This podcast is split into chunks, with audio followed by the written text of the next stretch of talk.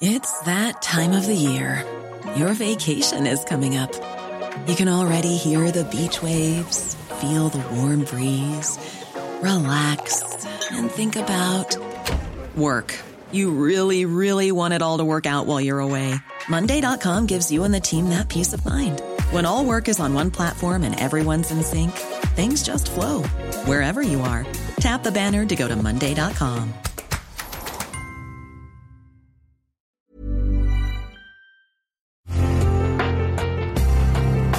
Una imagen vale más que mil palabras y a veces con tan solo escuchar viajamos al mundo infinito de la reflexión. Esta es la imagen del día con Adela Micha.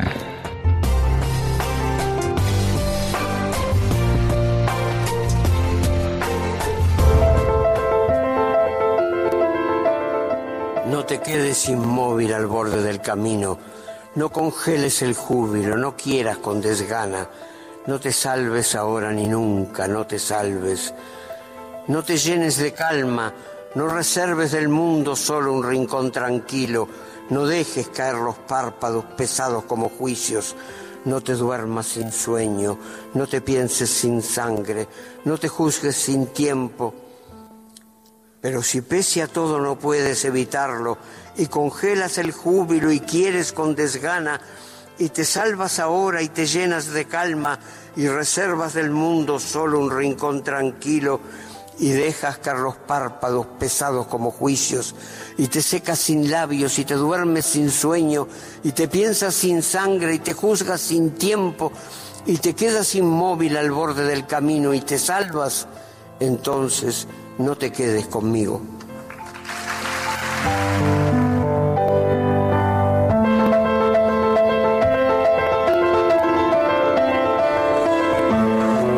Hoy, en el mundo, conmemoramos el centenario del nacimiento de uno de los escritores más luminosos, cuya obra abarcó la novela, el ensayo, los cuentos, el periodismo y por supuesto la poesía. Mario Benedetti, el poeta del amor, del exilio y la nostalgia. Sus poemas se volvieron canción y bandera en América Latina y los seguimos recitando, incluso los siguen recitando hasta los más jóvenes. Su obra ha sido traducida a más de 30 idiomas. Sigue vigente, viva y muy bien representada con un recital poético que encabeza hoy Joan Manuel Serrat en el Instituto Cervantes de España y en México con la cantante Tania Libertad, el músico Fernando Rivera Calderón y el escritor Benito Taibo. En su natal Uruguay, el centenario de uno de sus hijos más ilustres se va a celebrar durante todo un mes, por todo lo alto, con una serie de actividades bajo el auspicio de su fundación, creada para preservar la obra del escritor, para apoyar la literatura y para fomentar los derechos humanos. La Fundación Benedetti alberga 10.000 volúmenes de la biblioteca del escritor y miles de cartas inéditas. Mario Orlando Hamlet Hardy Breno Benedetti Farrugia nació el 14 de septiembre de 1920 en Paso de los Toros, Uruguay, hijo de inmigrantes italianos. Y desde adolescente conoció la pobreza y para apoyar a su familia trabajó como vendedor, como cajero, como taquígrafo y contador. Desde niño también había desarrollado un gusto muy especial por las letras. Aprendió alemán y tradujo por primera obra, por primera vez la obra de Kafka al español.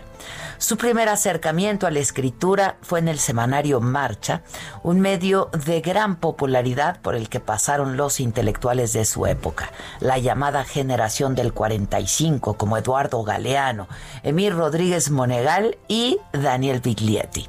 Su vida literaria comenzó a construirse cuando fue director de la sección literaria de esa revista, y es entonces cuando publica su primer libro de poemas, La Víspera Indeleble. De cara a los cambios políticos que entonces vivía el Uruguay, a las crisis económicas, a las revoluciones sociales, a la dictadura, la obra de Benedetti, que desde montevideanos había adquirido un carácter crítico, se vuelca hacia los temores sociales de urgencia de la rebelión y de la unión del pueblo. Siempre fue una voz muy cercana, un escritor de a pie, que nunca ocultó su compromiso político. Dirigió el movimiento 26 de marzo, que fundó junto con el Movimiento de Liberación Nacional Tupamaros del expresidente José Mujica, y también fue representante en la mesa ejecutiva de la coalición de izquierda Frente Amplio. En 1971 escribió en verso una novela sobre la vida de un hombre que a lo largo de un día se convertía en guerrillero, el cumpleaños de Juan Ángel. Sus personajes, casi todos montevideanos, burócratas, pueden ser cualquier otro ser humano de cualquier lugar del mundo. Su posición política ante la dictadura uruguaya lo llevó a una vida de exilio entre 1973 y 1985 por Argentina, Perú, Cuba y España. Regresó a Uruguay con la restauración democrática y desde entonces alternó su residencia entre Madrid y Montevideo hasta la muerte de su esposa, Luz López Alegre, con quien se casó en 1946.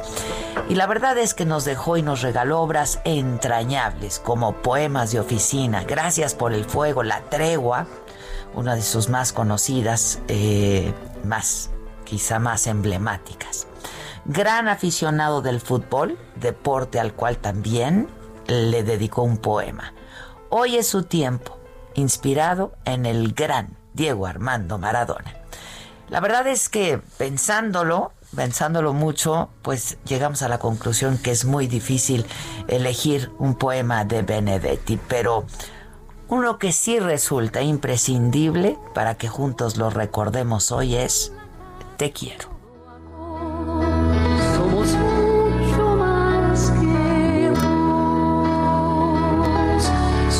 Mucho más que dos. Tus manos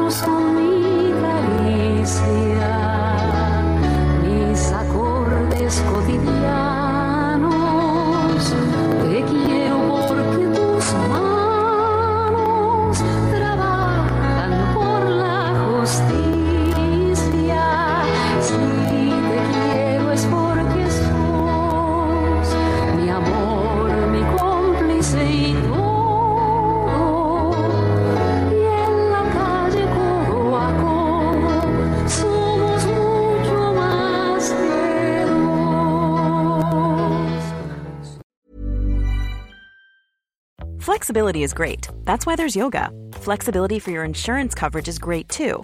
That's why there's United Healthcare Insurance Plans. Underwritten by Golden Rule Insurance Company, United Healthcare Insurance Plans offer flexible, budget friendly coverage for medical, vision, dental, and more. One of these plans may be right for you if you're, say, between jobs, coming off your parents' plan, turning a side hustle into a full hustle, or even missed open enrollment. Want more flexibility? Find out more about United Healthcare Insurance Plans at uh1.com.